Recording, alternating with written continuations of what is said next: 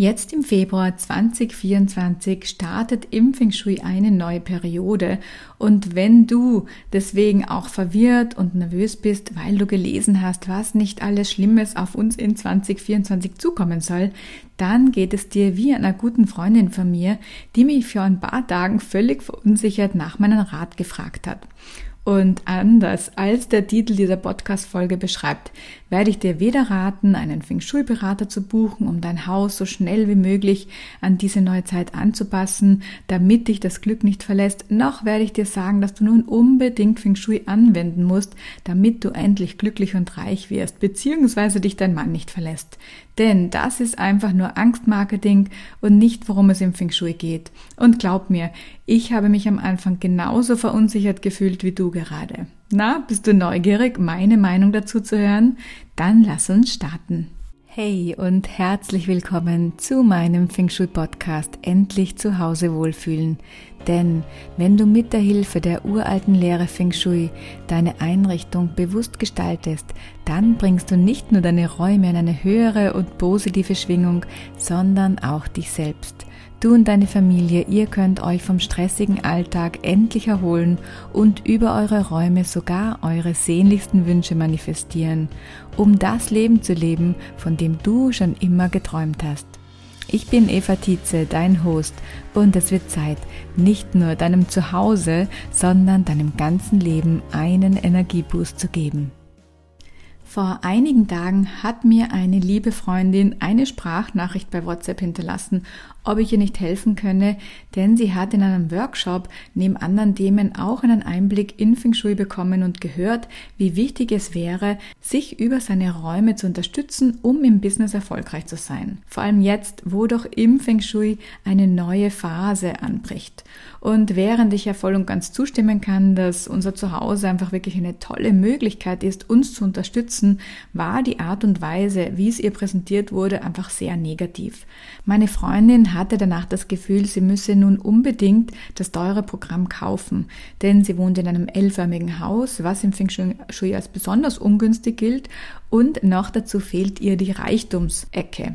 Zusätzlich war sie auch besorgt, weil sie auch unbedingt ihr Zuhause für die neue Periode 2024 neu ausrichten müsse, denn sonst könne sie nicht erfolgreich sein.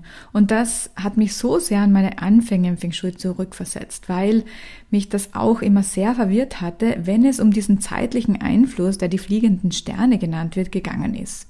Denn im Feng Shui gibt es neben den Grundregeln, die, die die Formenschule genannt wird, in der es wirklich um den richtigen Einsatz von Farben, Formen und Materialien geht, sowie um die Position der Möbel in den Räumen, gibt es außerdem noch weiterführende Lehren. Das eine wäre zum Beispiel das Bagua, mit dem du über die Energie der Himmelsrichtungen bestimmen kannst, wo sich deine Lebensthemen auf deinem Grundriss befinden. Also zum Beispiel der Reichtumsbereich, der befindet sich im Südosten. Und dann gibt's auch noch weitere Lehren im Feng Shui, die fliegenden Sterne, die sich mit dem zeitlichen Aspekt beschäftigt. Das bedeutet, dass sich über die Zeit wie in der Astrologie Energien in deinem Zuhause verändern und mal besser und mal schlechter sind. Und weißt du was?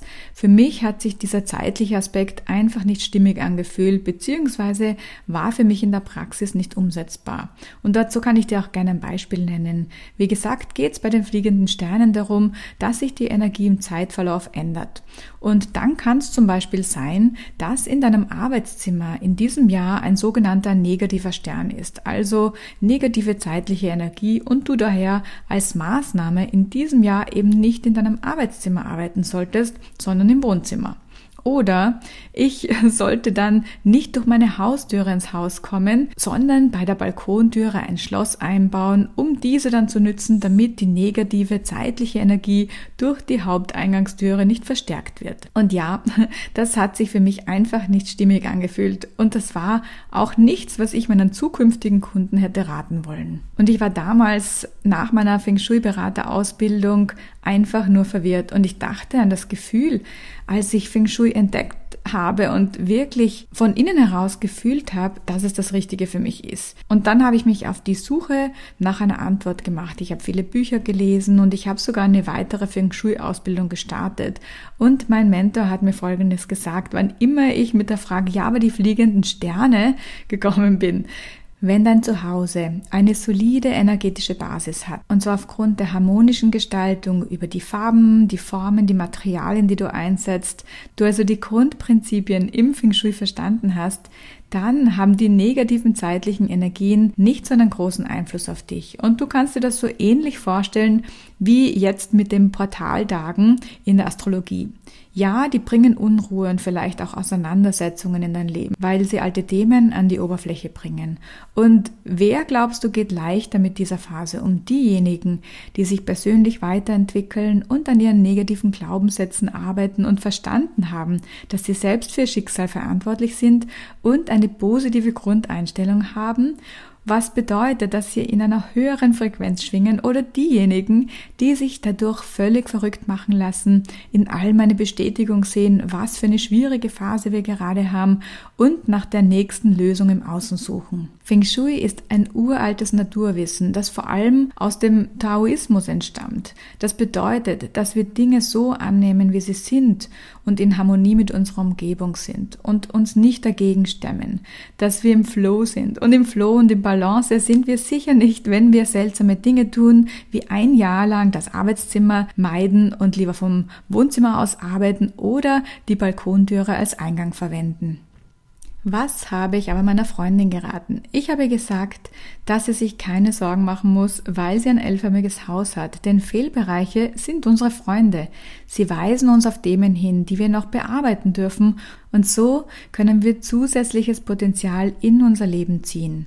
Das bedeutet, du darfst auch Mindset-Arbeit machen und mögliche negative Glaubenssätze, zum Beispiel was dein Money-Mindset angeht, lösen.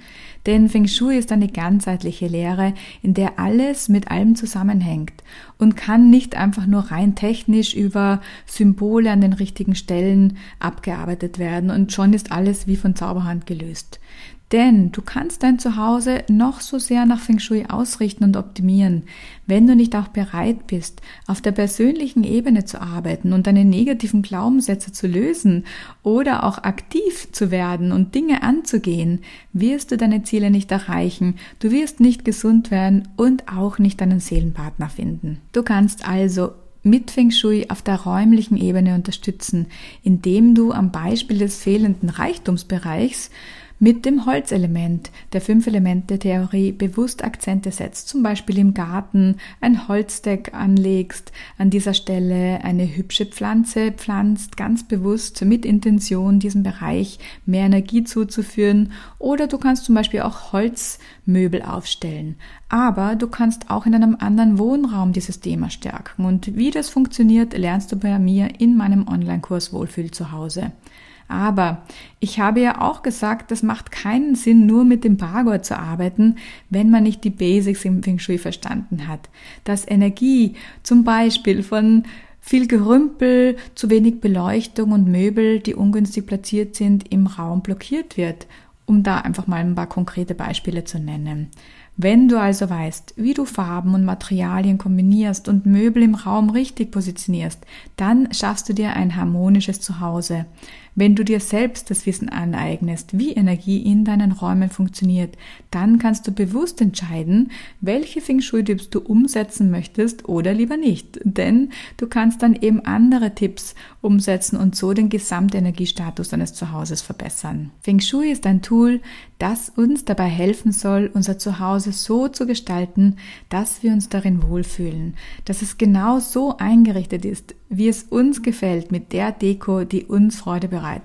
Dann bringen wir über unsere Räume uns in eine höhere Schwingung und so erreichen wir auch unsere Ziele mit mehr Leichtigkeit. Was passiert aber, wenn du nun sorgenvoll in dieses Jahr gehst, den Fokus auf die schwierigen Phasen, die uns in diesem Jahr erwarten, setzt und ständig an das in deinem Zuhause denkst, was nicht nach Feng Shui ist, aber du sowieso nicht ändern kannst, dann schaffst du dir neue negative Glaubenssätze und du wirst Dinge in dein Leben ziehen, die ebenfalls niedrig schwingen. Du wirst tatsächlich weniger Umsatzwachstum in deinem Business haben, weil du dir denkst, ach, dieses Projekt mache ich jetzt dieses Jahr lieber gar nicht erst, dann ist es eh alles schwierig und kaum Wachstum möglich. Wenn du dir so gerne eine solide Feng Shui Grundlage für dein Zuhause schaffen möchtest und zusätzlich auch noch lernen möchtest, wie du über das Bagua, das ist die Energiekarte deines Zuhauses, über das du die Lebensthemen wie Liebe, Karriere oder Geld in deinen Räumen stärken kannst, also mit zusätzlicher Energie versorgen kannst, dann lade ich dich ganz herzlich in meinen Online-Kurs Wohlfühl zu Hause ein.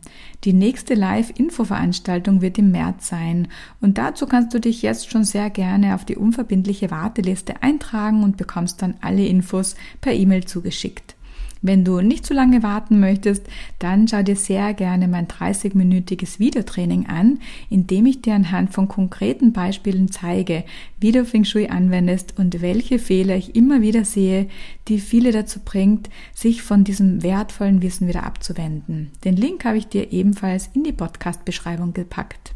Und eins ist mir auch ganz wichtig. Ich will nicht, dass du meinen Kurs aus dem Mangel heraus buchst, weil du Angst hast, dass du sonst niemals die Million Umsatz erreichst oder einen Partner findest, der zu dir steht und dich unterstützt, sondern ich möchte, dass du meinen Kurs aus der Fülle heraus buchst. Du hast dein Leben selbst in der Hand und zusätzlich kannst du dich aber mit deinen Räumen unterstützen, um dir zusätzliche Potenziale zu schaffen und um deine Ziele mit mehr Leichtigkeit zu erreichen.